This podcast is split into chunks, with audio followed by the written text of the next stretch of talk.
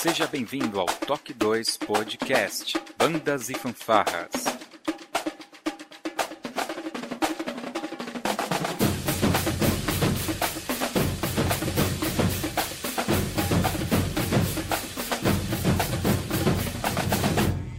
No ritmo da vida, na batida do coração. Worship His Majesty.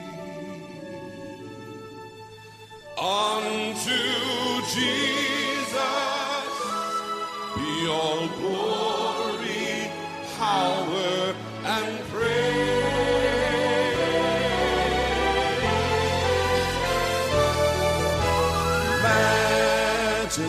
Dia, boa tarde, boa noite, sejam bem-vindos a mais um Toque 2 Podcast Bandas e Fanfarras no ritmo da vida, na batida do coração. Eu sou Josi Slay, diretamente aqui de Ribeirão Pires, em São Paulo, e hoje, para falar sobre as bandas e orquestras evangélicas, eu chamei aqui três mestres da música celestial, diretamente de Iracemápolis, um grande amigo meu, maestro Tiago Sotero. Olá pessoal, bom dia, boa tarde, boa noite. Como o Josi já adiantou aí, eu sou o Thiago aqui do interior de São Paulo, terra da cana-de-açúcar, e estou aqui representando o meu grupo, Orquestra Toque Divino. É um prazer aqui estar falando com todo o pessoal aí do Toque 2. Legal! E lá diretamente de Taubaté, hein, a cidade da Famuta, o maestro Gabriel Júnior. Seja bem-vindo, Gabriel. Bom dia, boa tarde, boa noite. É um prazer estar aqui no Toque 2, falando que a gente gosta, né? Falando sobre música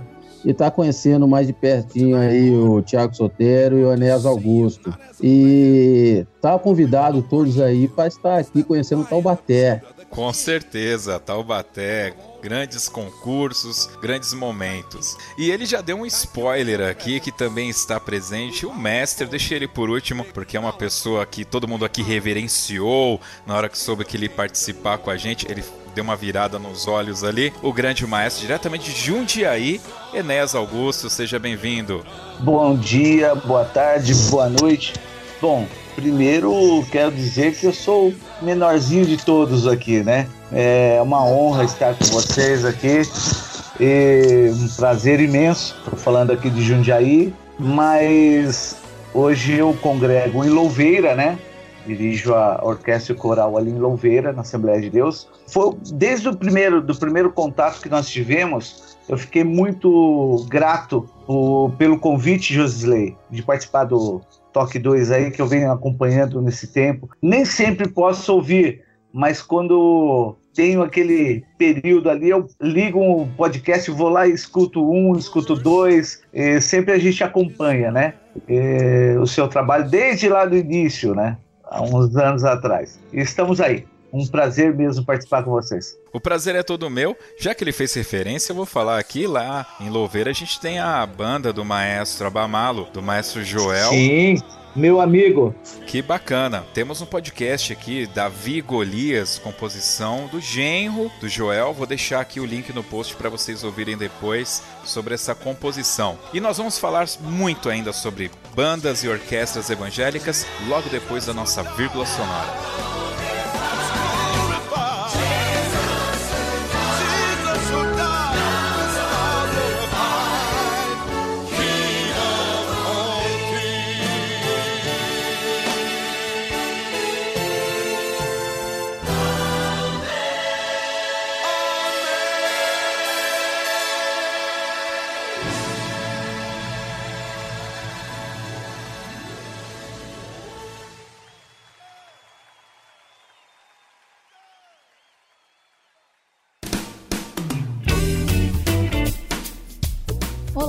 Você está ouvindo o podcast do Toque 2 Bandas e Fanfarras, do site toque2.com.br. Você também pode ouvir os nossos podcasts através do aplicativo exclusivo do Toque 2, disponível para os sistemas Android e iOS. Para entrar em contato conosco, você pode acessar as nossas redes sociais através do nosso site, ou então pelo e-mail contato@toque2.com.br. E se você gosta do nosso trabalho e deseja nos ajudar a produzir um conteúdo com qualidade cada vez melhor, acesse a nossa plataforma de contribuição pelo site apoia.se toque 2 e veja como contribuir. Este podcast tem o apoio cultural do Portal Brasil Sonoro. Clique, ouça e toque. Para ter acesso às partituras, visite o site brasilsonoro.com.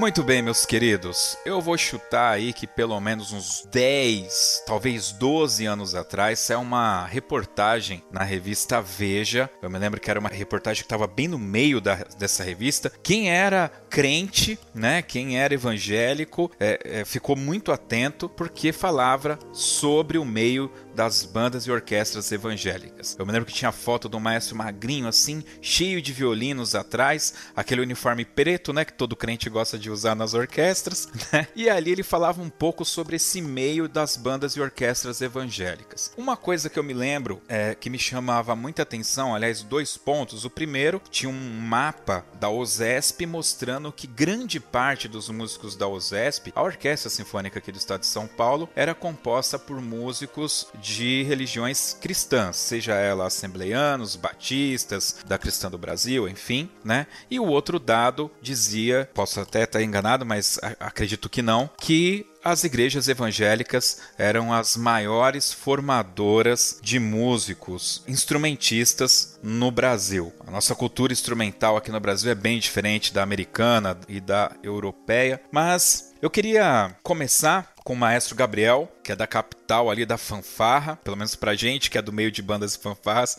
Desculpa, Gabriel, mas eu vou ter que referenciar que o pessoal é, tem realmente a famuta aqui na memória, né?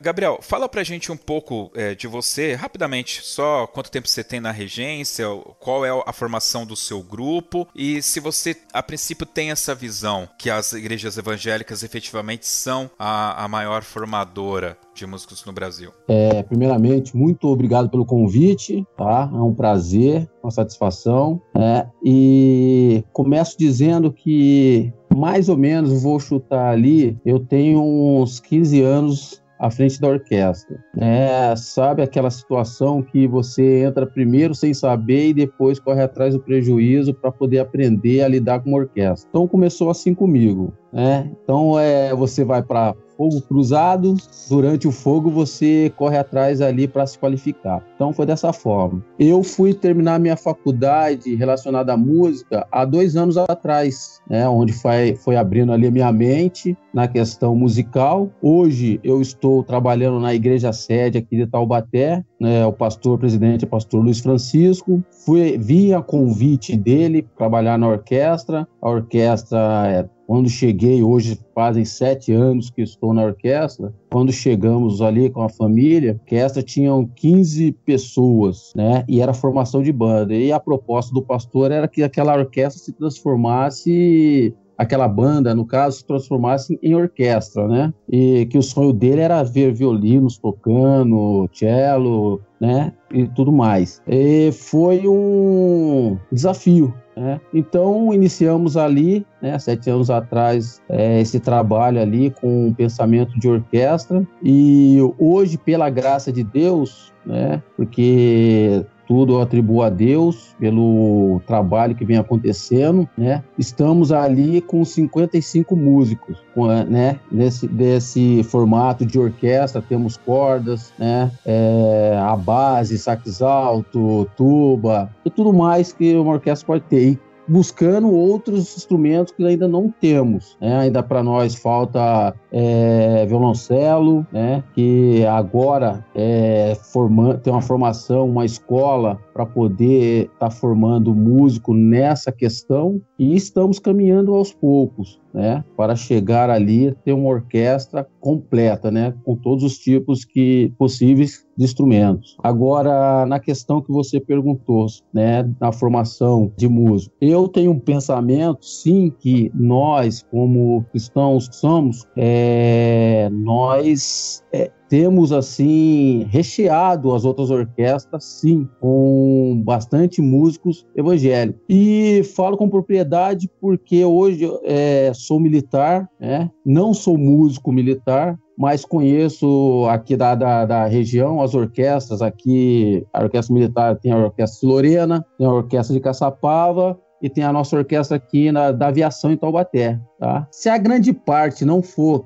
cristão, são desviados. Tá? Então, conheço a grande parte ali. Então, onde você vai, seja alguma dessas orquestras, grande maioria ali é músico cristão, sim. Tá? Então, eu penso nessa, é, nessa linha de pensamento, seguindo aí, que nossas igrejas, sim, ela faz ali a, a criação musical da pessoa e daqui a pouco você está vendo ali né, outras orquestras, seja militar, orquestra da cidade, né? Outra coisa também, é, você pode observar que equipes de casamento, a grande parte são músicos cristãos que estão ali nas equipes de casamento. Né? Então eu fico com esse pensamento aí. Legal. O pessoal que está ouvindo a gente, deixa eu fazer um disclaimer rápido. Obviamente que nós estamos falando com maestros cristãos, então é normal. É, o, o, linguajar pode soar estranho a algumas pessoas, mas fiquem tranquilos, tá, pessoal? E quando o maestro falou desviado, é, é, que, é como a gente considera aquele evangélico que seria não praticante, né? É, é como se fosse o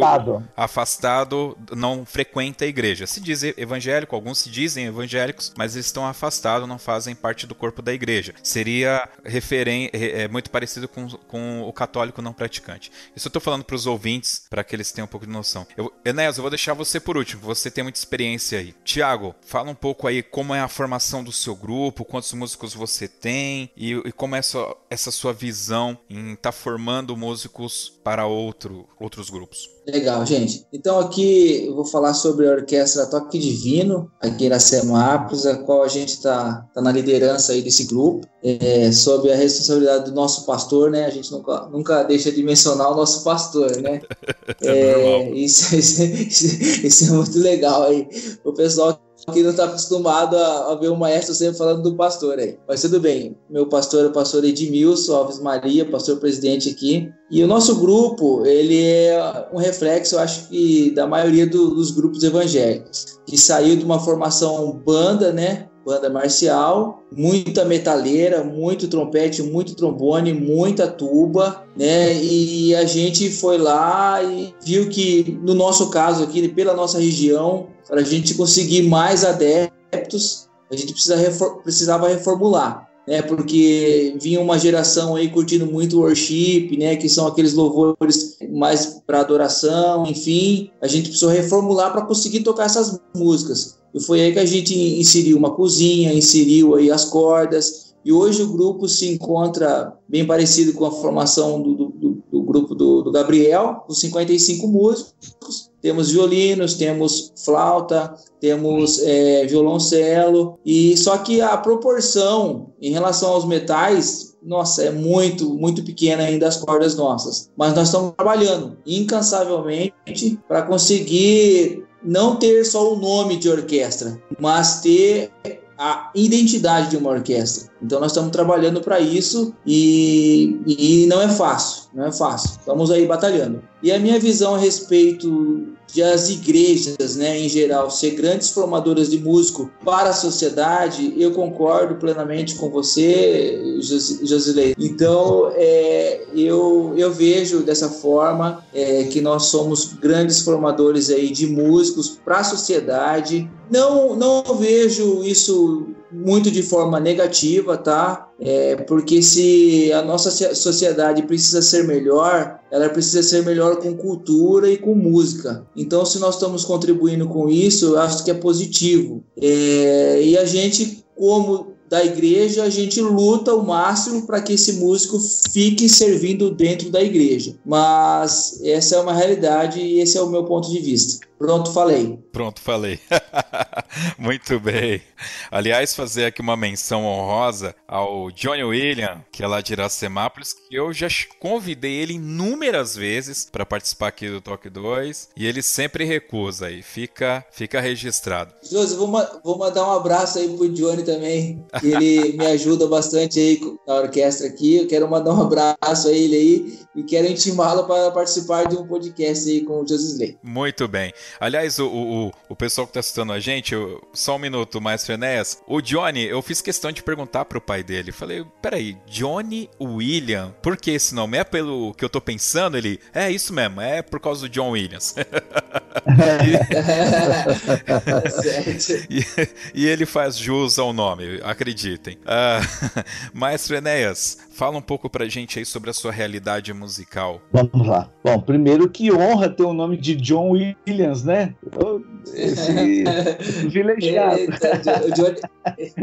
é, mas estamos lá. Bom, minha realidade musical hoje em Louveira, é, eu falei que eu era o menorzinho de todos, vocês não acreditaram, mas hoje a gente tem uma orquestra lá com 22 músicos apenas. É, é um trabalho novo, bebezinho, que a gente veio fazer na igreja de Louveira. Como acontece em vários lugares, a gente forma de um lado e perde do outro, né? Isso é uma realidade nas nossas igrejas. É, Perde-se porque a empresa que o, o músico toca muda para outro lugar e leva ele junto. Perdi muitos músicos que passaram em faculdades em outras cidades, foram para o Rio Grande do Sul, Paraná, interior de São Paulo. Essa rotatividade acho que é uma coisa que acaba acontecendo normalmente em todas, todas as regiões, né? Até estava fazendo a conta esses dias, eu perdi mais músicos do que eu tenho hoje, em pouco tempo.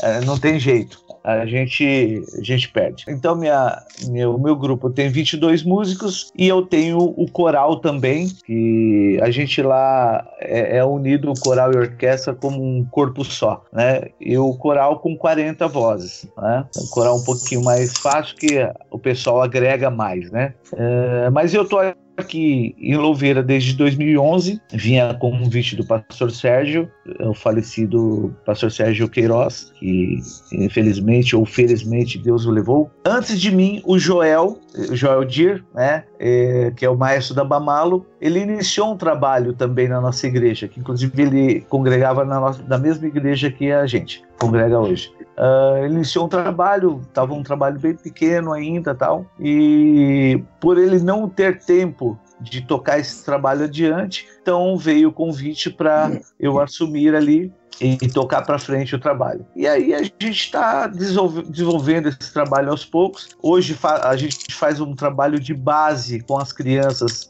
bem bacana, que inclusive nós estamos disseminando nas congregações. A gente rege na sede, mas a gente está espalhando nas congregações para lá na frente a gente colher esses frutos, né? A gente fez isso em outros lugares onde eu passei e deu muito certo, então estamos fazendo aqui também. E Deus tem nos abençoado graças a Deus. E agora, essa semana, a gente teve aí uma, uma grande surpresa, que foi a vinda do maestro Denison, que é lá da MCA em Campinas, que a partir de janeiro começa a congregar com a gente, né? Na verdade, ele já, já faz parte, vai nos cultos normais vai estar com a gente, e, mas efetivamente a partir de janeiro. Então vai ser um, um grande reforço para nós aí, tanto na parte estrutural quanto na parte de como músico também, né? Ele e sua esposa. Muito bacana, muito bacana.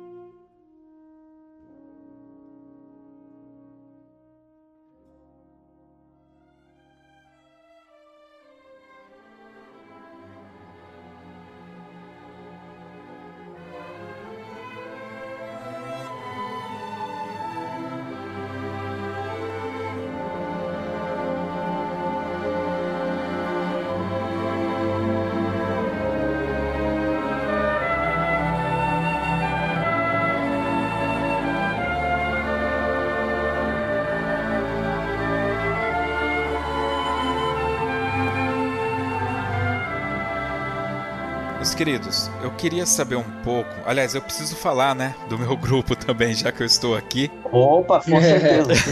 Opa! É, não se esconda aí não. É, Eu conheço, mas faz tempo que eu não vejo mais nada, hein, Josi? é verdade. Você veio aqui a última vez quando a gente fez 10 anos, né? 10 anos. Vocês estão com quantos anos agora, Josi? 15. 15, então.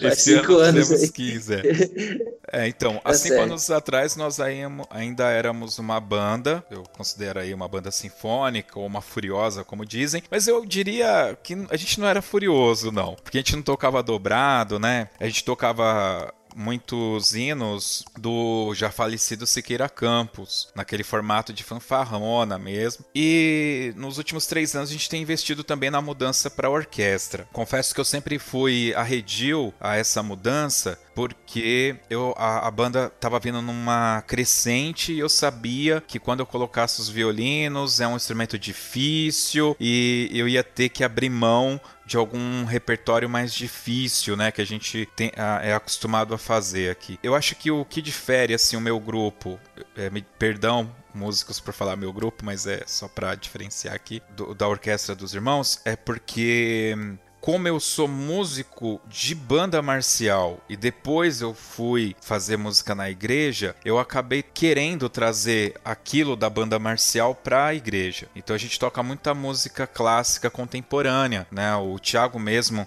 já teve a oportunidade para ver a gente tocando. Então o repertório do James Swearingen a gente toca, Stephen Heineken, en- enfim, um- uma série de repertórios é, que seria considerado um clássico contemporâneo a gente faz aqui. Então, hoje, já com os violinos, e, e acabou acontecendo aquilo mesmo, a gente teve que baixar um pouco a dificuldade das músicas que a banda executa. Então, hoje, com os violinos, na lista de presença tem 52 músicos.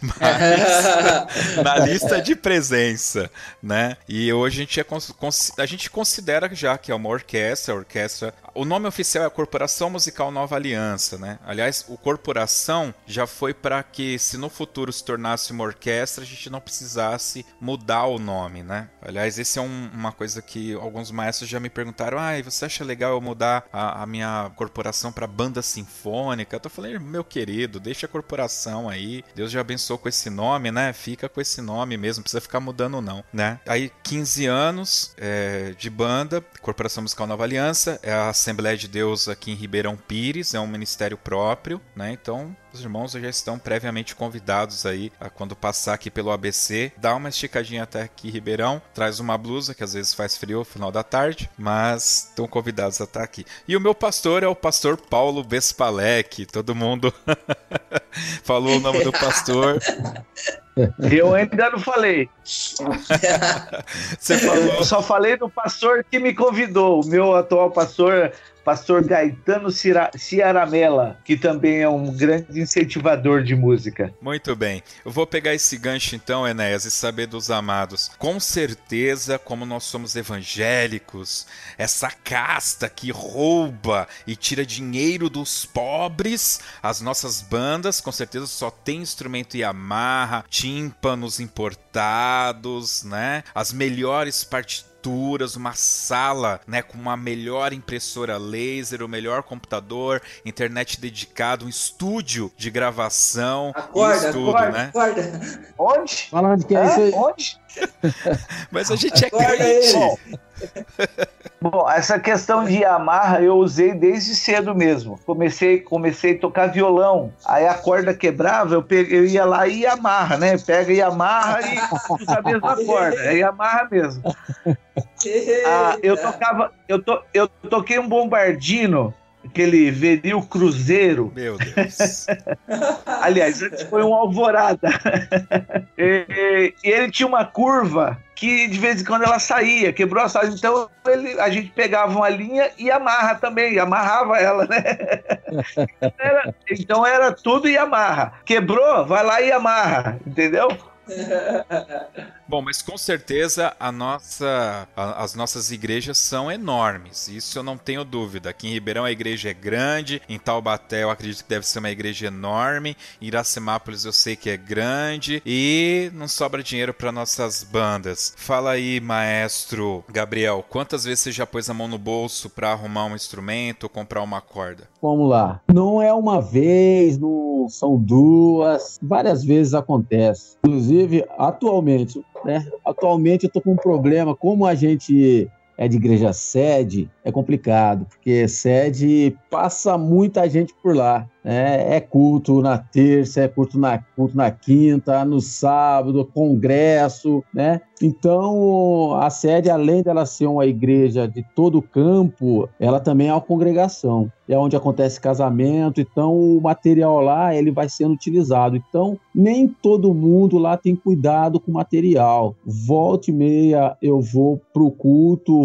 nosso ensaio, chegamos lá, tem uma estante quebrada. E assim vai, o material vai se acabando, né? E, e, vai ficando difícil. E a, a, igreja tem as contas dela também, a gente entende. Aí, quando você vai pedir para comprar uma estante, comprar é, que seja até tinta para impressora, aí é aquela burocracia. Aí, não, vai, deixa para o mês que vem, deixa para o mês que vem. Então, nós somos músicos, a gente não pode ficar para o mês que vem, a gente tem que estar tá trabalhando né, diariamente. Toda hora tem que estar tá entrando uma musiquinha, toda hora tem que estar tá entrando alguma coisa, né? Então, como você fez a pergunta aí, quantas vezes eu já perdi as contas de quantas vezes, ou seja, até para uma palheta, uma corda, até mesmo uma estante, a gente mas assim, é... eu não reclamo. Tá no coração pra gente fazer a obra. Com certeza. Tiago, às vezes que você não colocou a mão no bolso para pagar, foi o quê? Foi rifa, vender bombom? O que, que vocês fazem lá para arrecadar dinheiro? Pois é, José. Inclusive a gente até tem fama aqui que, de fazer esses tipos de levantamento, né, cara? O pessoal quando vem nos visitar nos visitar aqui, eles falam bastante sobre esse trabalho, porque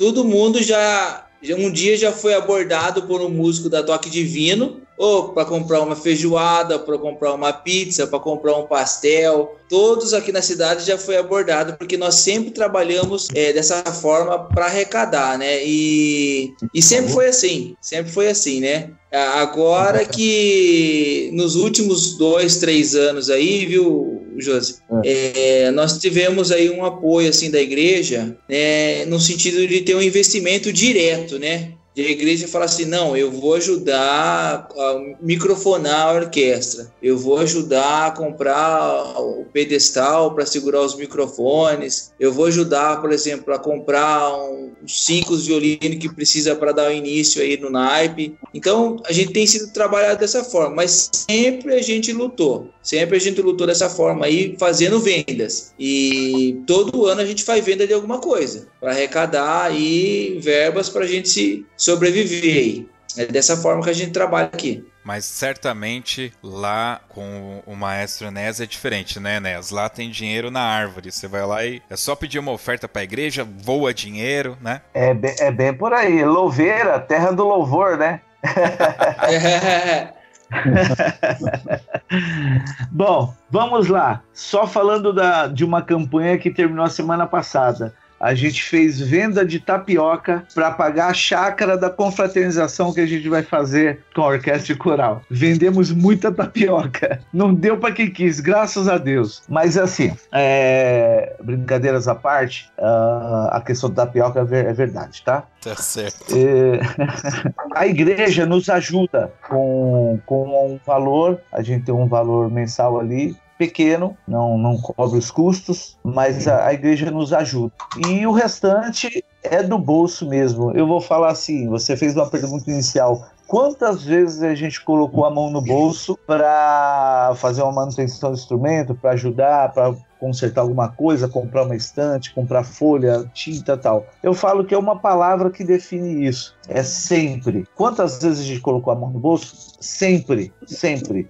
Eu falo que quando a gente é chamado para um cargo na igreja de liderança, principalmente de grupo musical, você já vai disposto a pôr a mão no bolso. Você já tem que ir com o bolso aberto, senão o negócio não funciona. Na verdade, você que tem que pegar na alça do caixão e carregar, entendeu? Financeiramente, psicologicamente, aquela questão de defender o grupo contra a, a, os ataques que vêm. Às vezes vem ataque de cima do púlpito, às vezes vem do corpo da igreja. É um, um pai que não está contente com alguma coisa de um músico ali do, do, do, grupo. Às vezes o filho atrapalha o pai também divino. No, no, e você tem que estar tá disposto a enfrentar todos esses problemas. Eu, eu sempre costumo dizer que quem está à frente de um trabalho na igreja, ele vira pastor, psicólogo, contador,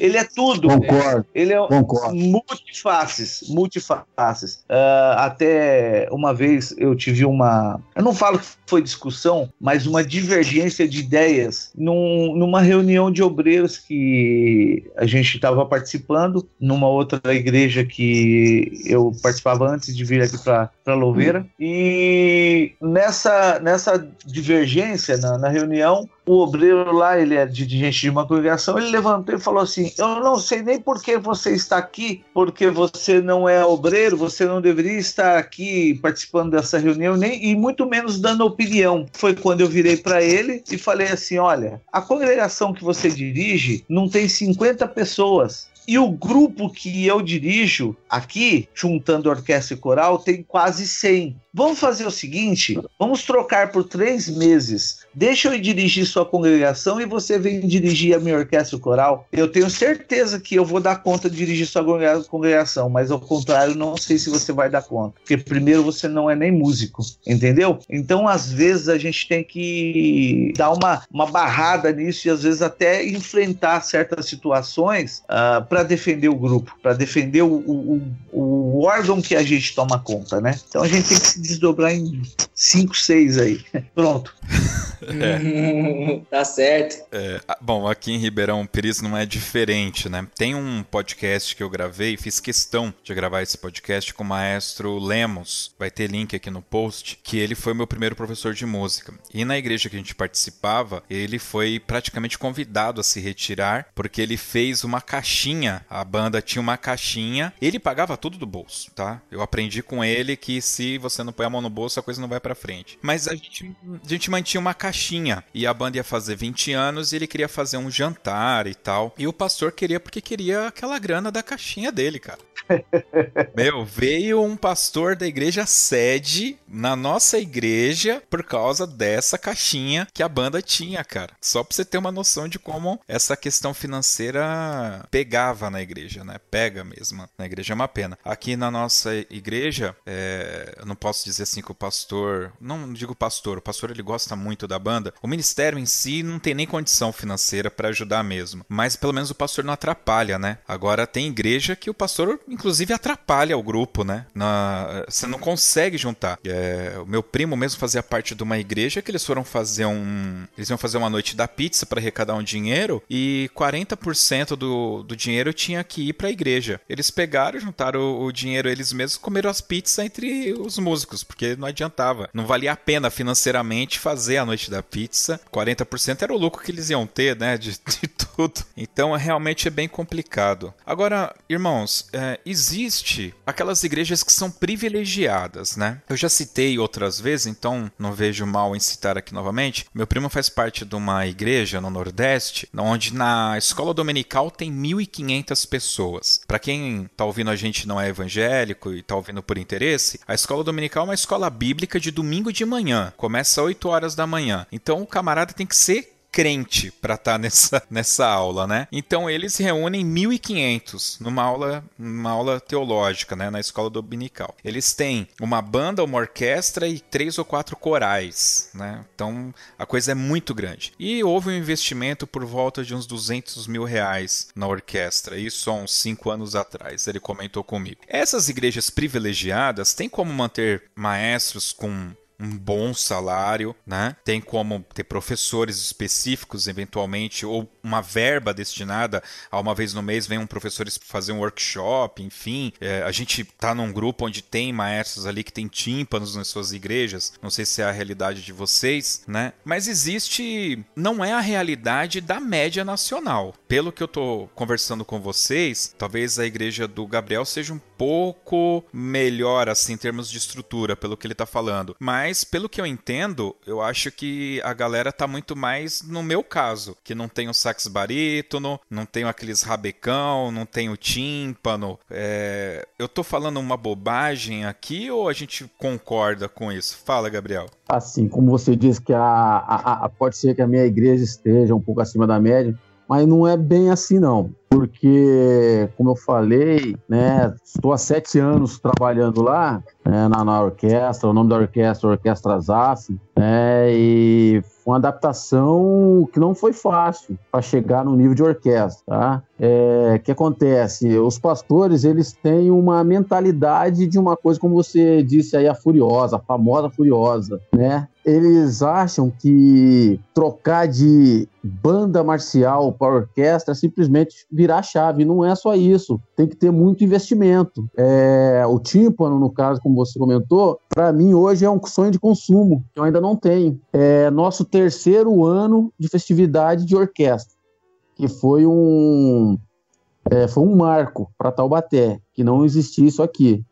Né? Então nós conseguimos convencer o pastor. A partir do primeiro, houve segundo, ano passado o terceiro, né? E como os irmãos falaram aí, é arrecadação de cantinas para levantar o dinheiro para a gente poder fazer workshops, né? Chegar na festa, né? qualificar o pessoal. Então é assim, é, hoje em dia, a orquestra, para nós, ela acontece assim, como um sonho. A gente projeta hoje para acontecer amanhã. Né? Essa é a realidade minha aqui em Taubaté hoje. Né? É, barítono eu tenho e tímpano é o sonho de consumo nosso hoje. E vocês sabem que tímpano não, não é na esquina que a gente pega ali, né? Inclusive, eu fui ali, estive em São Paulo com o Denison. O Denison vende instrumentos, ele apresentou Sim. o tipo no lindo ali, aí eu comecei a sonhar com o tipo ali. Pô, falei, pô, Denison, me dá esse tipo para levar para a igreja, é o que nós estamos querendo, entendeu? E o tipo, você sabe que uma peça ali é 15 mil, né? Uma peça. Né? Então não é fácil ter o instrumento da noite para o dia. Então a chave ela não somente gira de banda para orquestra. Então tem muita coisa para acontecer. E então o sonho a gente planta hoje para colher lá futuramente. Pode ser que até eu mesmo não veja isso acontecer, mas assim, nós estamos ali difundindo um pensamento para que tenha segmento eu acho, eu acho que tem uma chavinha que é só virar assim, a chavinha do cofre. Essa seria muito boa se fosse liberada, viu? É, então, resolveria quase tudo. Com certeza.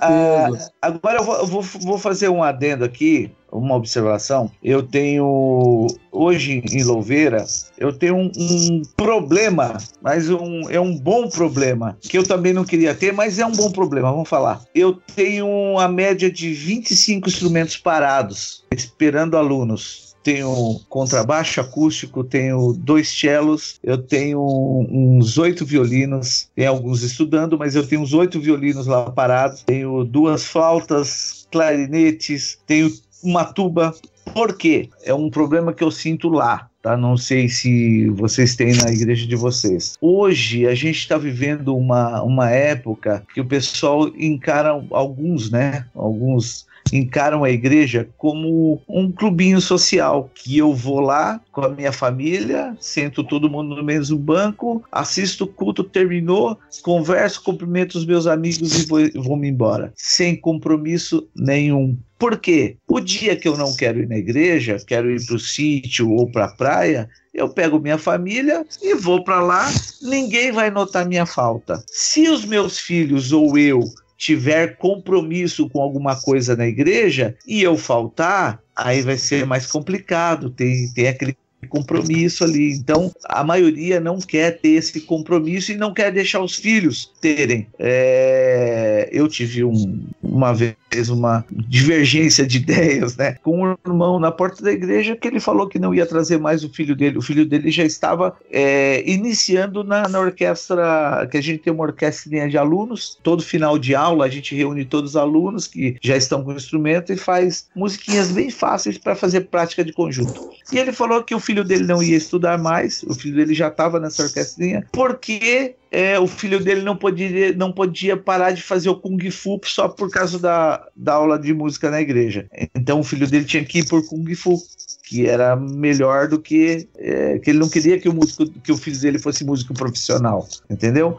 Foi essa observação que eu escutei dele. Eu não vou nem comentar aqui o que eu falei para ele, porque não não é nem bom, mas ele escutou eu por uma meia hora, ele, ele teve que escutar. Mesmo assim, filho dele hoje é simplesmente um membro de banco, vai lá com ele até hoje na igreja, o dia que querem faltar, eles faltam, ninguém sente falta. Então, é, esse esfriamento esse, do desejo de participar da, ativamente dos órgãos da igreja, dos grupos da igreja, é, está acontecendo muito. Aqui eu tenho observado muito isso. E a gente, em consequência disso, tem muita coisa parada lá esperando alunos, né? Esperando mão de obra. Para corroborar com isso, Enéas, eu queria dizer apenas assim que, eventualmente, quem está escutando a gente, eu já escutei isso da boca de algumas pessoas falando: ah, mas igreja é chato, igreja não sei o que lá. Só que isso não é um problema só da igreja, isso é um problema social, né?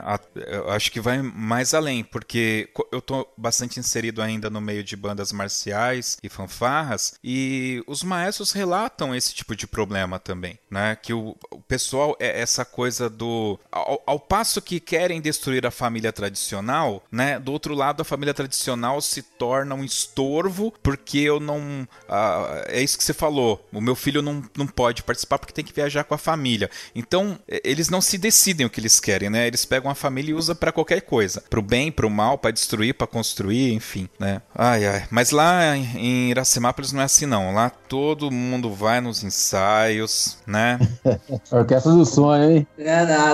Mas, mas aqui a gente, a gente fez um, fez um esqueminha, porque você tem uma ideia aqui como que nós funcionávamos. Nós ensaiávamos de quarta e domingo. Tinha dois ensaios na semana. Olha, veja só, nós ensaiava de quarta a domingo e tocava de quinta, sábado e domingo. E foi na época do, daquela empolgação, né? Isso aí tem o que? Uns 7, 10 anos. Foi, depois virou rotina, né?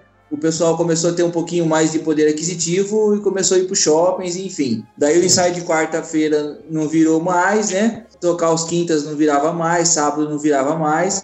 E estava quase minguando já. O negócio chegou a chegar na, na, na escala zero ali. E o que, que, a gente fez para reativar? Né? Hoje a gente é, usou dessa estratégia para, em contrapartida, pressionar o pessoal. O que a gente faz? Uma programação de ensaios e sempre com folgas, né? Por exemplo, tem cinco ensaios, tem cinco domingos no mês, então a gente faz três ensaios exigindo o um mínimo de presença de 80% e a gente dá duas folgas para o pessoal no domingo. Quando tem um mês com quatro domingos, nós exigimos uma presença de em três domingos de 75%, 75% 80% e agendamos a folga do pessoal. Porque tem esse lance mesmo, ah, eu preciso ficar com a minha família, eu preciso ficar com a minha família. Mas a gente estabelece a folga e cobra a presença naquilo que foi programado. Mas não é fácil, não é fácil porque, querendo ou não, é, depois começa a desfalecer novamente. E, assim,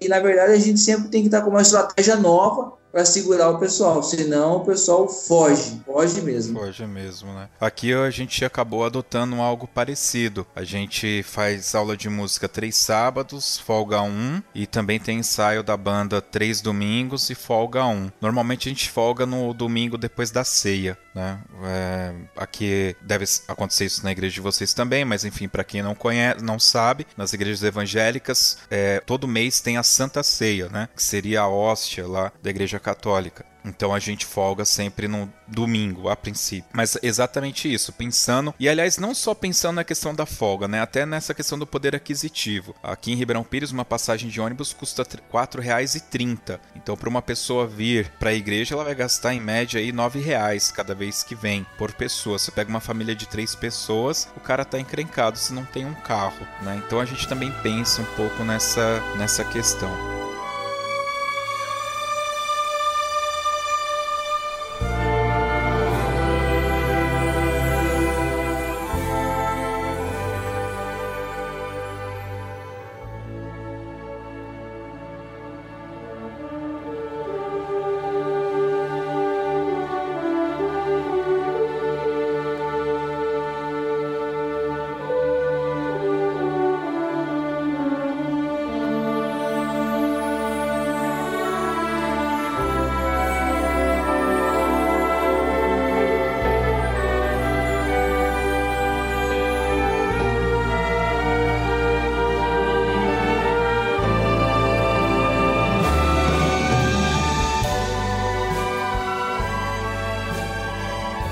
Queridos, e ehm, vocês já pararam para pensar o quanto vocês dedicam da vida pessoal de vocês para a igreja em horas ou quanto que a orquestra toca? Eu fiz um cálculo aqui bem de padaria, a nossa orquestra aqui, ela toca três hinos todo domingo. Eu não sei se a galera sabe disso, mas as, as bandas e orquestras evangélicas, elas tocam em todos os cultos oficiais. Aqui em Ribeirão é Santa Ceia e o culto de domingo e eventualmente festividades. Então a gente toca em média três músicas por domingo, né? Contando aí quatro mais um 5, então meu cálculo já está furado aqui. Vamos fazer de novo. Mas aí são, vou colocar cinco cultos então no mês. Ô Josi, Oi. se você me permite, eu tenho alguns dados aqui que eu levantei semana passada, mais ou menos nessa linha aqui. Então vai lá enquanto eu termino aqui. Vai lá. Vamos lá, ó. Eu tenho aqui uns dados porque a gente fez um relatório ano passado, né, para apresentar. Nós participamos de 83 cultos, né,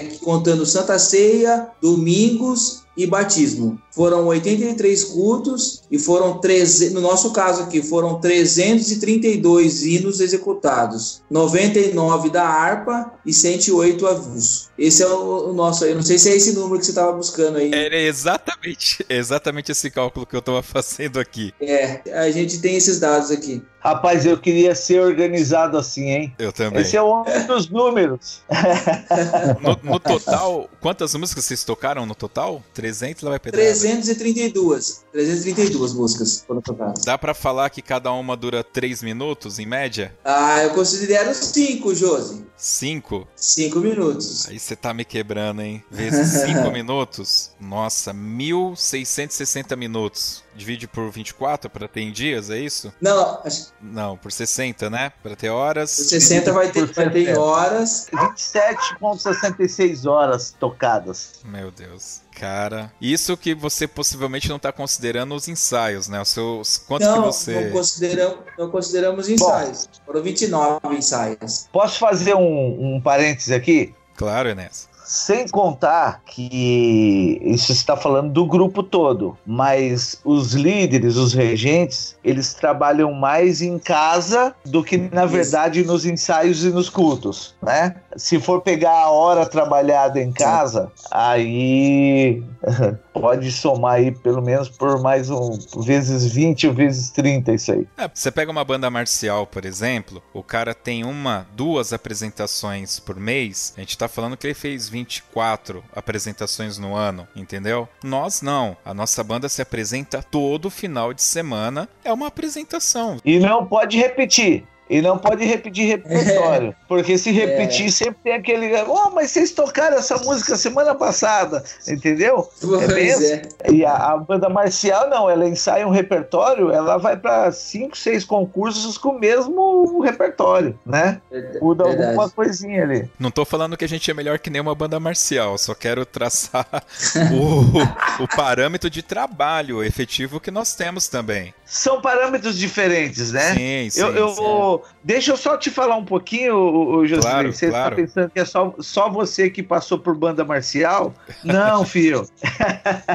Bom, vamos lá, né? Eu comecei a tocar na igreja com 5 anos de idade, violão, mas quando eu comecei a estudar com sete anos a escola. Na escola que eu, que eu estudava tinha uma, uma fanfarra, a fanfarra de Franco da Rocha. Não sei se chegou a conhecer, do Rituco Mitani. Eu acho que, bom, eu, eu, lembro que tinha Franco da Rocha, não lembro se era esse nome. A gente chamava sempre a fanfarra de Franco da Rocha. Isso. Uh, e eu tocava nessa, nessa fanfarra. Depois eu fui tocar na banda marcial de Franco da Rocha, né? Na época fomos pentacampeões brasileiros. Então eu tenho um pouquinho de, de base marcial também, né?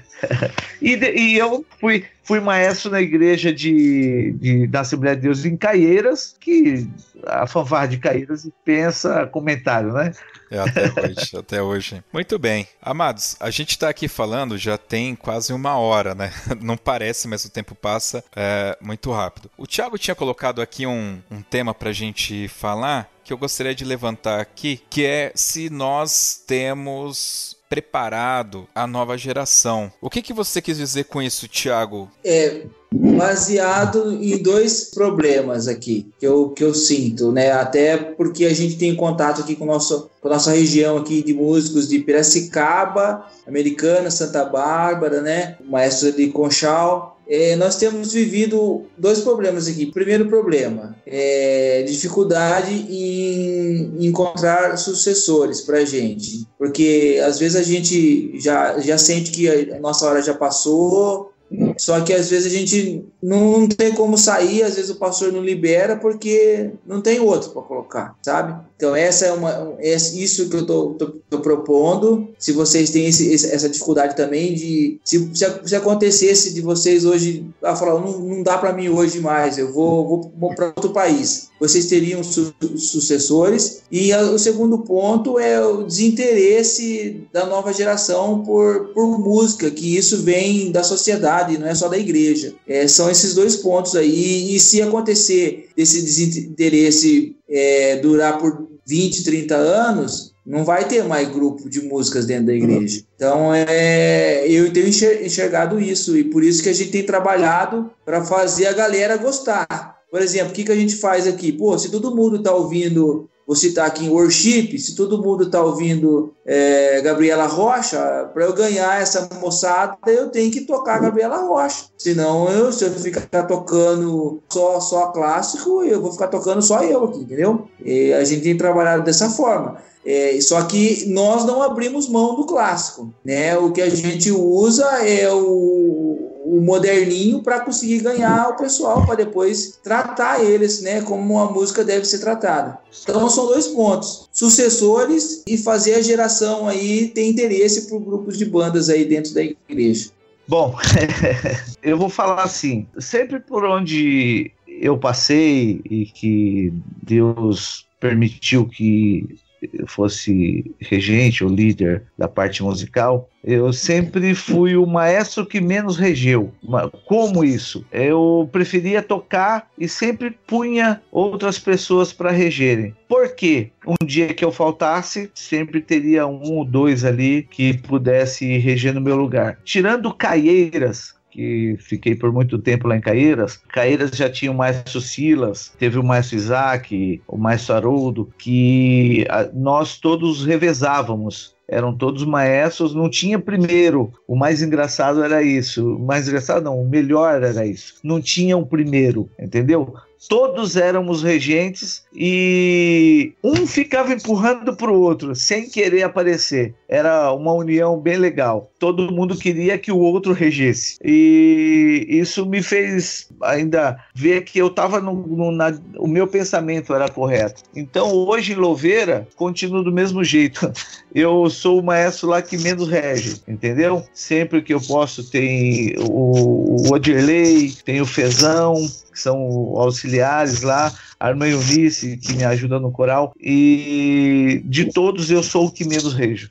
Justamente tentar formar pessoas que sejam sucessores, pessoas que toquem o barco mesmo na minha ausência, entendeu? Agora, com relação a, a, a essa nova geração, o que você falou é muito muito correto, Thiago, com relação a, a você tocar o que a turma gosta. É, você quer fazer sucesso? Porque a gente, nós estamos falando no geral, não só dentro da igreja. Quer fazer sucesso? Você toca o que o pessoal gosta de ouvir. É simplesmente isso. E na igreja também, nós somos, a gente está é, tratando com humanos com pessoas que, que vai se sentir bem de ouvir aquilo que ela gosta, aquela, aquilo que ela põe no, no rádio para tocar em casa. Se ela ouvir isso na igreja, ela vai virar fã do grupo, entendeu?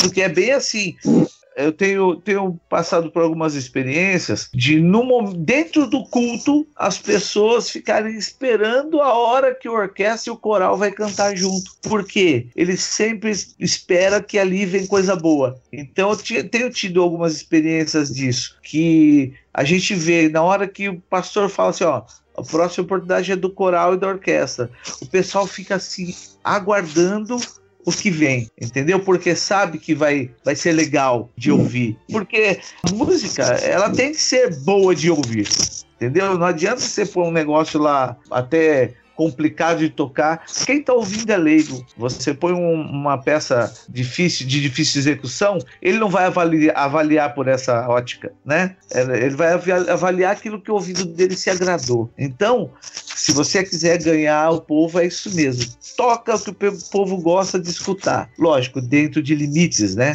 A gente tem que ter esse bom senso dos limites, né? Para tudo, entendeu? Eu aqui, ó, por exemplo, é, eu falo que, que Louveira é um pouquinho diferente nisso, é, porque começou com o pastor Sérgio Queiroz lá atrás. Uh, nós éramos uma congregação de Jundiaí e fomos emancipados. Então, o primeiro pastor do campo de Louveira foi o pastor Sérgio e o pastor Gaetano continuou com esse costume.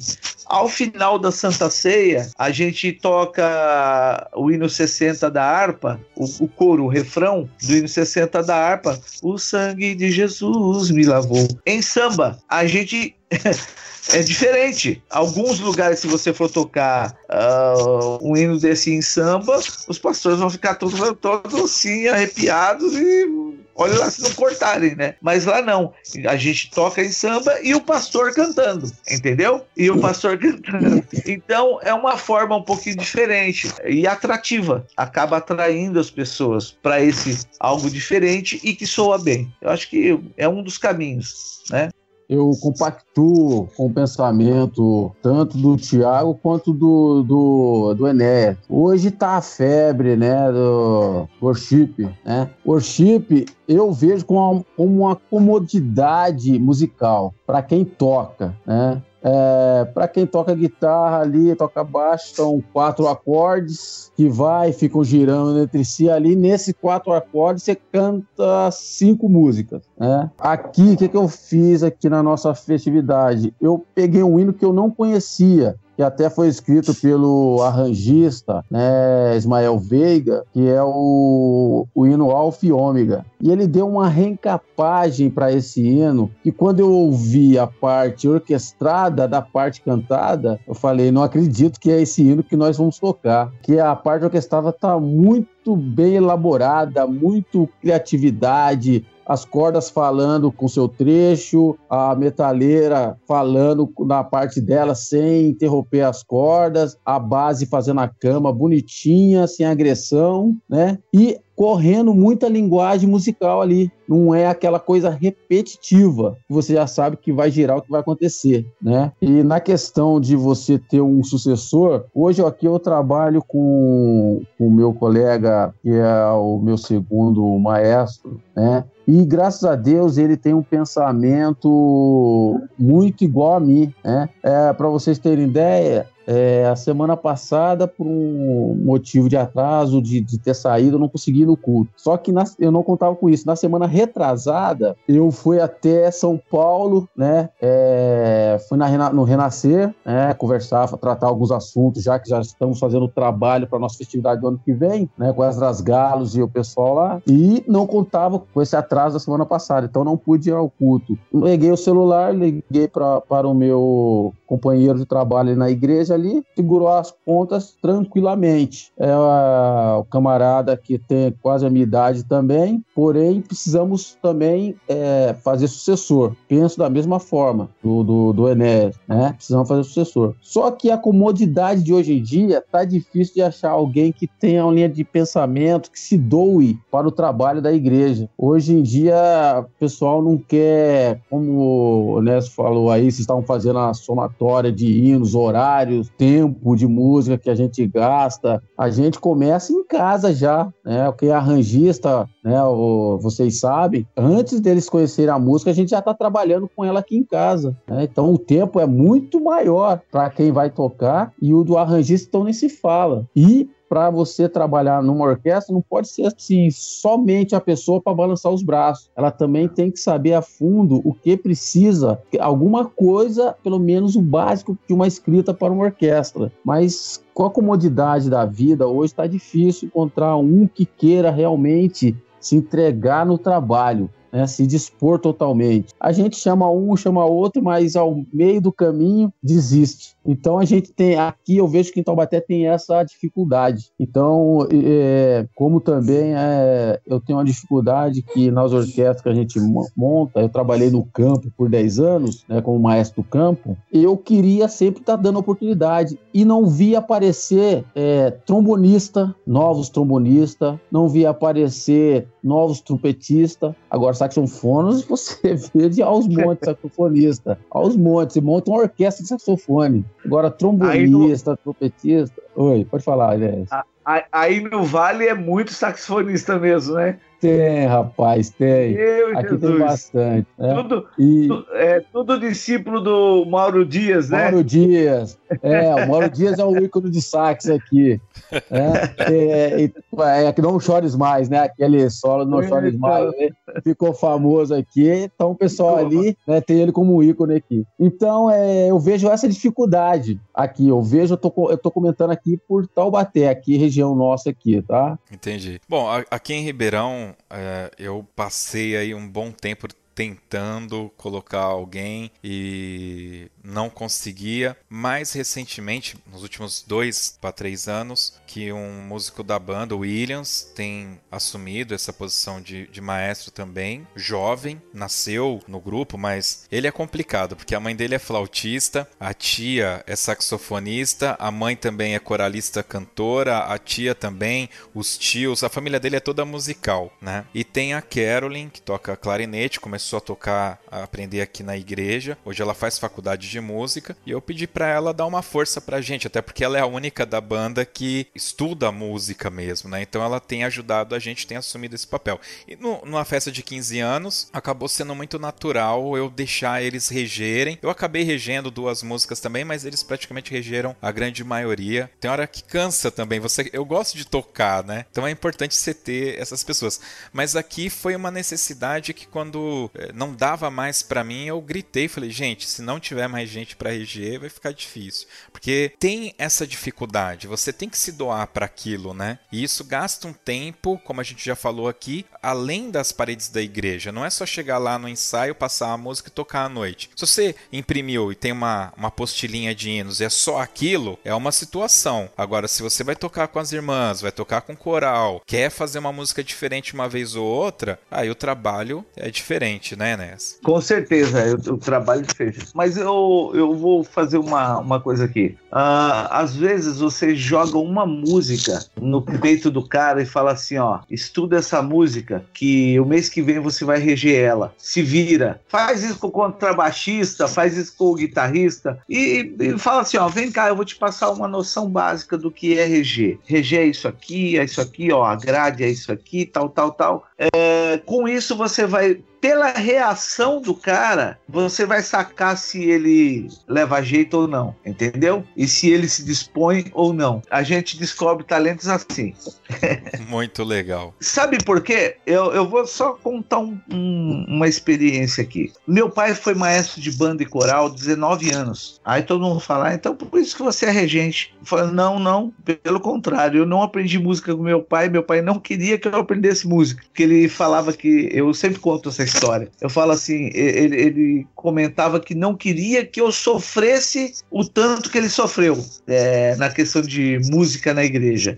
Uh, e ele não queria me ensinar música. E eu acabei aprendendo com um outro irmão na igreja. Quando ele se deu conta, eu já estava tocando. E aos 16 anos, ele foi para o ministério e foi dirigir uma congregação da, da igreja que a gente fazia parte, lá em Franco da Rocha. E eu era simplesmente um músico da banda ali. O, o pastor chegou para mim e falou assim: a partir de hoje você vai reger a banda. Você não vai com o seu pai. A partir de hoje você vai reger a banda. Agora imagine um menino de 16 anos assumindo uma banda onde tinha senhores de 70, de 60, de 50, de 40. Que autoridade que você vai ter sobre essas pessoas que teoricamente eram o, o, os donos os donos da banda, né? Eles falavam e o pessoal tinha que baixar a cabeça. Mas Deus foi dando graça e, e é o que você falou no começo, é, Gabriel. Primeiro a gente aceita para depois correr atrás,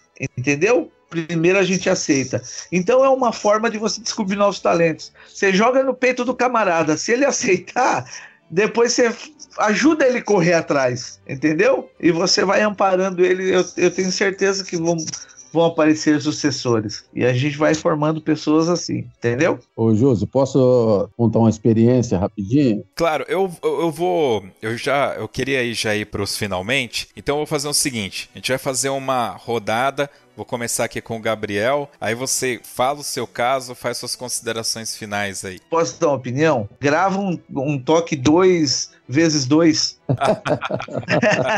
Não, a gente vai ter que gravar Grava uma outra. segunda edição.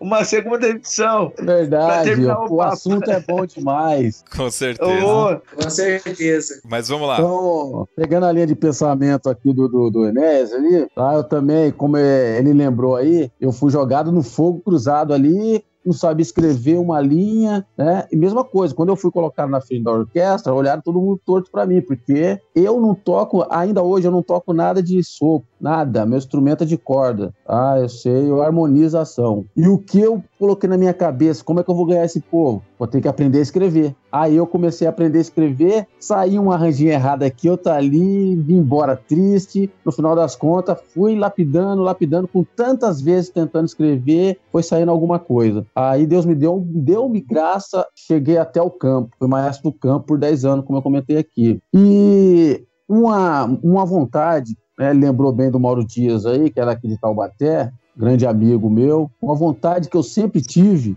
e eu via desde que eu morei na cidade vizinha aqui, Pindamonhangaba, né, existia a Cruzada Bernard Jones. E na Cruzada Bernard Jones tinha uma big band que eu acompanhava. E nessa big band fazia parte Mauro Dias, Misael Passos, né, e a minha vontade era de estar no meio deles, entendeu? Tocando ali, né, com o Vitorino Silva cantando. O tempo passou, passou, fui ser, né, cheguei a ser maestro nas minhas dentro das minhas limitações e minha vontade nunca foi ser maestro. Minha vontade sempre foi tocar bem para um dia estar tocando ali na orquestra do Vitorino Silva. Aí a gente não sabe os planos de Deus, né? Futuro a Deus pertence, como muito se diz. Bateu no peito ali, você vai ser o maestro tal. Passou-se os anos, fui lapidando, lapidando. Em vez de eu tocar primeiro para o Vitorino Silva, o que aconteceu? Eu fui o maestro que montou a orquestra e regeu para ele aqui em Taubaté. É, é, foi feito umas considerações a ele, aí uma homenagem a ele, né? E aí eu fui o maestro. Isso eu não esperava, jamais esperava é, na minha cabeça que um dia eu estaria regendo uma orquestra com o Vitorino Silva. Mas Deus sabe todos os planejamentos. Né? Quando a gente se dispõe a fazer o trabalho, a obra, deixa na mão dele que tudo vai acontecer da melhor forma. Vou terminar aqui fazendo minhas considerações finais, tá? Quero agradecer, Josisley, pela, pelo convite. É um, muito prazeroso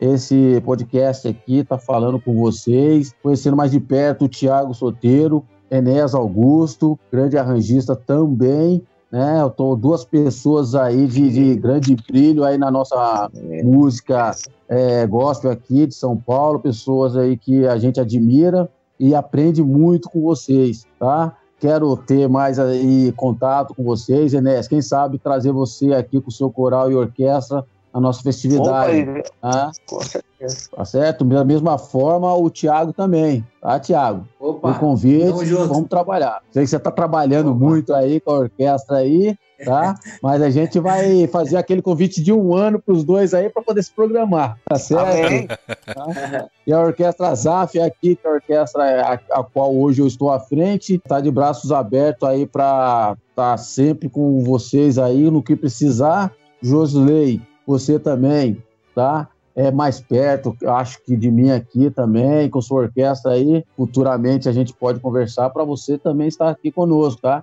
É um prazer estar tá fazendo esse trabalho, essa obra musical. É, nós conseguimos semear a primeira, já estamos na terceira, agora o próximo ano será a quarta. Deus abençoe vocês. Tá? E sempre que precisar, estamos aí de portas abertas. Muito feliz. Obrigado, Gabriel. Tiago, que não é solteiro, é casado. tá certo. É solteiro, né? Ele falou solteiro.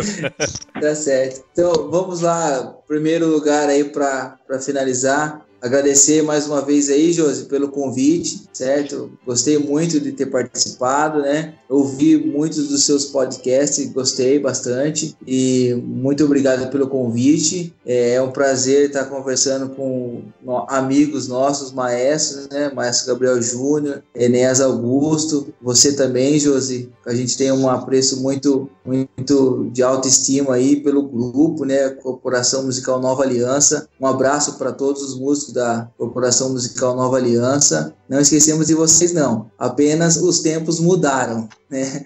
Os tempos mudaram é, e a gente vai se readequando aí. É, foi um prazer aí, muito obrigado. A troca de experiências foi muito bom, foi muito bom consegui absorver muito de, de cada um de vocês, dos três, né? É, apenas para constar como informação, Enéas, a gente toca aqui o 111 que você escreveu da harpa, da harpa cristã. Nós tocamos muito ele, gostamos de tocar muito ele, e o 210 também. Tá? Esses dois aí, é, que eu me lembro, lógico que tem mais, mas que eu, eu gosto muito de tocar o 111 e o 210, que você escreveu aqui, para nós é como uma luva, sabe? Então, mais uma vez, meu obrigado a todos. É, Deus continue abençoando vocês, abençoando nós, né? E tamo Nossa, junto aí para que precisar. É isso aí. Pronto, falei, Josi. Legal. Enéas, você quer dar uma complementada aí? Vamos lá.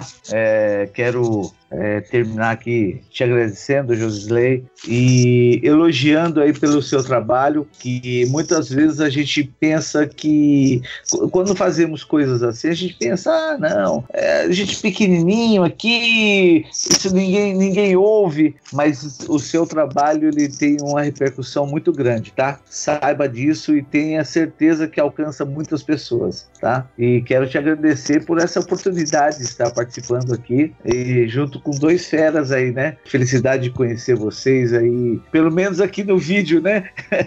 que a gente conhece no grupo. Agora estamos é. olhando cara a cara aqui, né? mais ou é menos cara a cara. Mas é. Gabriel Júnior Thiago Sotero. Vou falar desses dois arranjos para você, o 111 e 210. Esses dois arranjos foram um dos primeiros, foram os primeiros arranjos que eu escrevi. Depois eu passei ele por enquadro, mas quando eu escrevi ele foi à mão.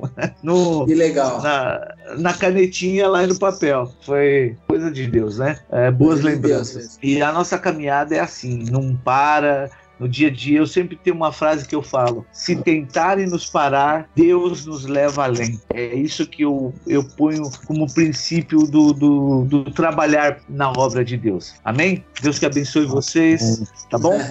Legal. Bom, eu só tenho a agradecer, Gabriel, pelo seu tempo aqui que você disponibilizou pra gente. Essa troca de experiências muito saudável e é muito bacana a gente conhecer essas realidades, cara. Muito obrigado mesmo. É, Enéas, muito obrigado também pelo seu tempo. Eu sei que é valiosíssimo. Eu sei das dificuldades da vida. Os horários que a gente tenta marcar aqui, que a gente grava, realmente não são horários muito legais. Mas muito obrigado por deixar sua família lá, né, pra vir gastar esse tempo aqui aqui com a gente. E Tiago, muito obrigado, Tiago, muito obrigado. E aqui eu deixei você por último porque eu queria fazer aqui, deixar registrado em áudio, porque eu já tive a oportunidade de falar isso para ele pessoalmente, para ele, para o Johnny, mas muitos amigos nossos, maestros, não, talvez não saibam dessa história, mas é muito curta. A banda ela tava com um ano, um ano e meio. Nós fomos participar de um encontro de bandas em Guariba e nós obviamente não tínhamos um repertório para estar naquele é, encontro de bandas, mas eu mesmo assim fiz questão que a banda banda fosse para que a banda tivesse o reflexo das outras corporações e ver aonde a gente poderia chegar, né? A banda muito nova. Foi um desastre musical, porém preencheu muito a nossa alma, né? O nosso espírito saiu muito feliz dali, mas no final do evento, um maestro veio, pôs a mão no ombro e falou: Parabéns, maestrinho. E aquilo me jogou no chão. Mas assim, eu fiquei muito triste. E na sequência tinha dois rapazes ainda com bastante cabelo, assim parados, um pouco mais para trás. Não é meu caso. Não, mas na época, né, isso tem uns 14 anos, vieram até mim. Ah, sua banda tem um ano, só é um ano e meio, tá? Pô, mas vocês tocaram demais, parabéns pelo trabalho, é isso mesmo.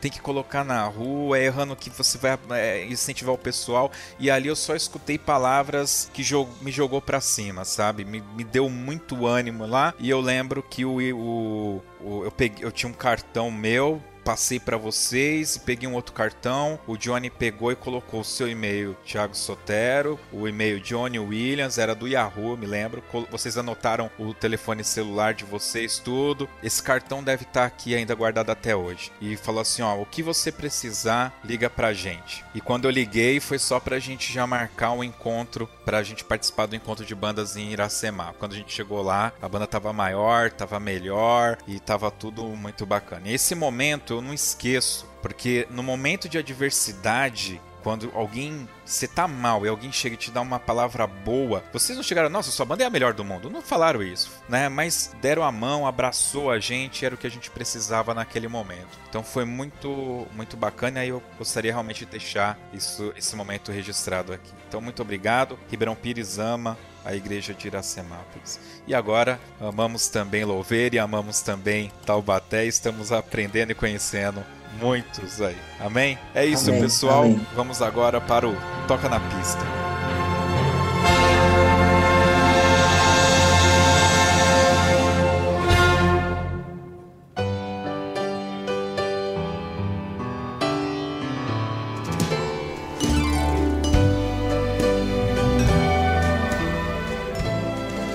Bem, meus queridos, o Toca na Pista é aquele momento que os nossos convidados escolhem uma música pra gente tocar no final aqui, mas não pode ser qualquer música, tem que ser uma música que esteja no coração de vocês. E obviamente que eu não avisei antes porque eu gosto de pegar de surpresa. O Enéas, que já escuta o podcast, talvez saiba que eu dou esse gato mesmo aqui, né? E agora o Toca na Pista, acho que eu vou ter que mudar o nome para Toca no Culto, né? Nesse daqui.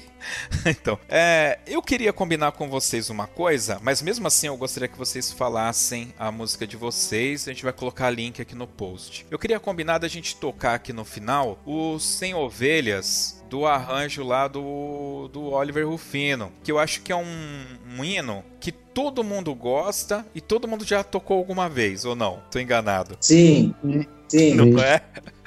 É o, é o arranjo da Nipo brasileira, não é isso? Isso, isso, isso. Sem ovelhas. Legal. Mas mesmo assim eu gostaria que cada um de vocês falassem a música do coração de vocês. E aí pode ser não só músicas evangélicas da harpa, pode ser aquela música que tá no teu coração. Vamos ver? É fácil para você, né? Já tá aí na, na ponta da língua? É fácil, mas daí vai dar um vai dar um jazz aí, meu. Porque eu ia falar justamente o Sem Ovelhas Mas.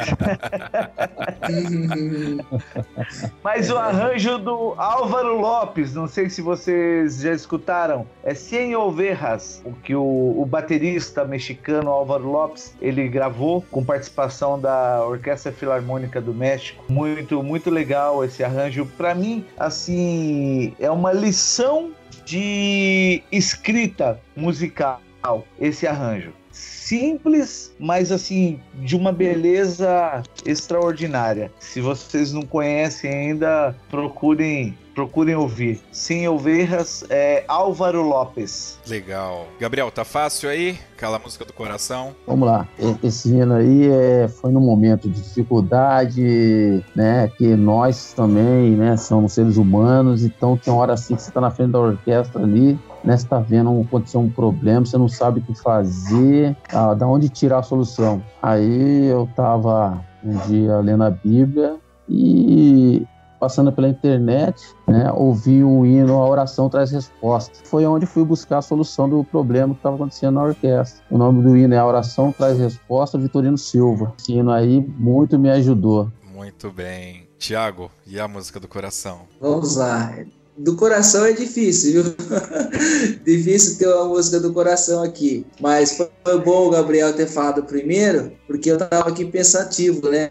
E eu sou muito fã do Vitorino Silva. E eu vou acompanhar ele com a música S do Vitorino Silva.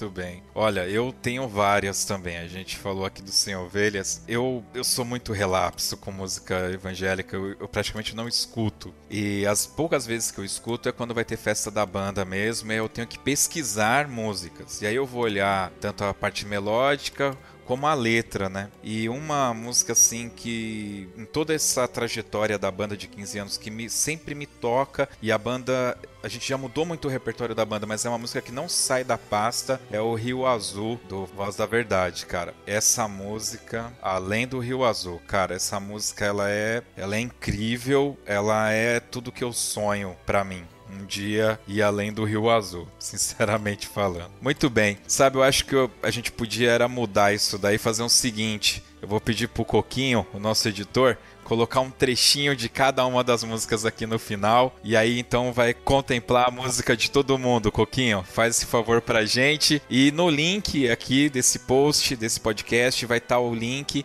com as músicas inteiras para quem quiser escutar tudo. Aproveitando também e lembrando vocês que esse e todos os nossos podcasts estão disponíveis no Deezer, no Spotify e no nosso aplicativo exclusivo para Android. Você também pode ouvir pelo nosso site toque2.com.br. E todos os links de tudo que a gente comentou aqui vai estar disponível no post para você ouvir e revisitar. Mais uma vez, Gabriel, muito obrigado pela sua participação, por esse tempo doado. Tiago, muito, muito obrigado. Enéas, muito obrigado. E é isso. Esse foi o Toque 2 Podcast. Até o próximo. Valeu. O agradecimento é meu. Deus que abençoe a todos vocês aí. Valeu, pessoal. Amém. Valeu mais, hein? Valeu. Amém.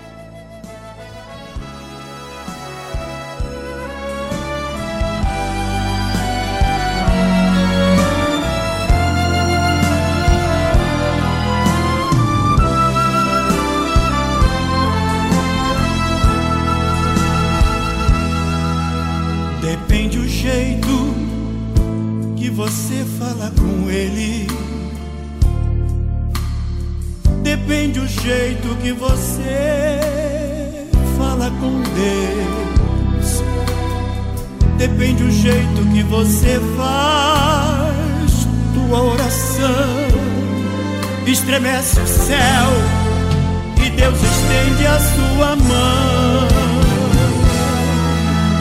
Quem sabe estás tão abatido, sem forças para falar não sabe o que e também nem por onde começar. Mas se você não se esquecer e fizer tua oração, a qualquer instante, Deus pode mandar a solução.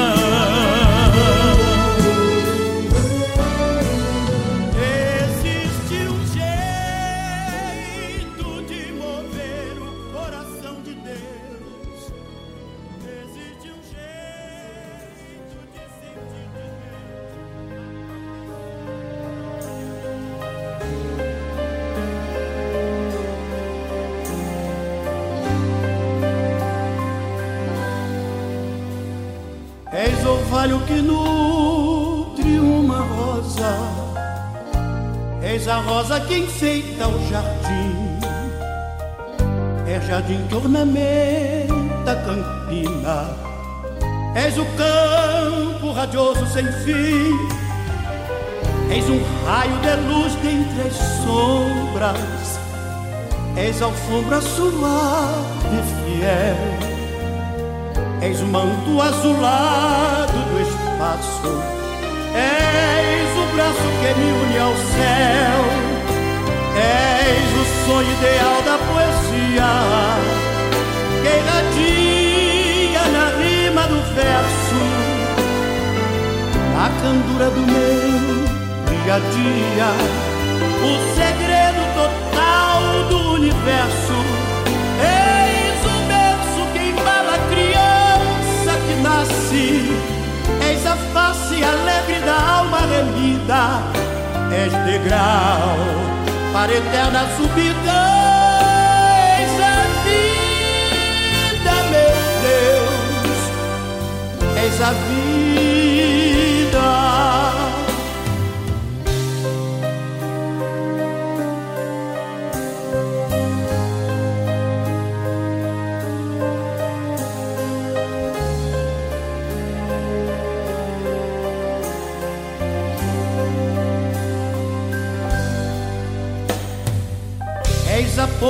Que jaz sobre o abismo, és a fonte dos mananciais, és o doce marulho das águas, no deserto és recanto de paz, tu que reinas acima da morte, és o forte que sustenta a cruz.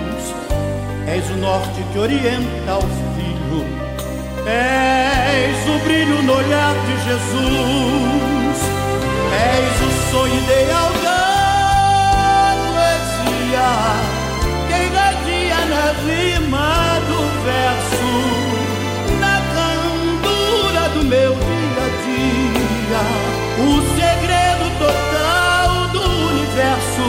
És o berço que embala a criança que nasce És a face alegre da alma remida, és degrau para a eterna subida. És a vida, meu Deus. És a ponte que jaz sobre o abismo.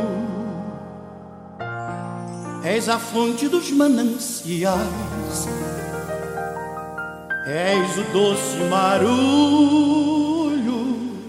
das águas. No deserto, a Deus, és recanto de paz. Tu que reinas acima da morte, és o que sustenta a cruz. És o norte, és o norte que orienta o filho. És o brilho, oh, és o brilho, és o brilho no olhar, no olhar de.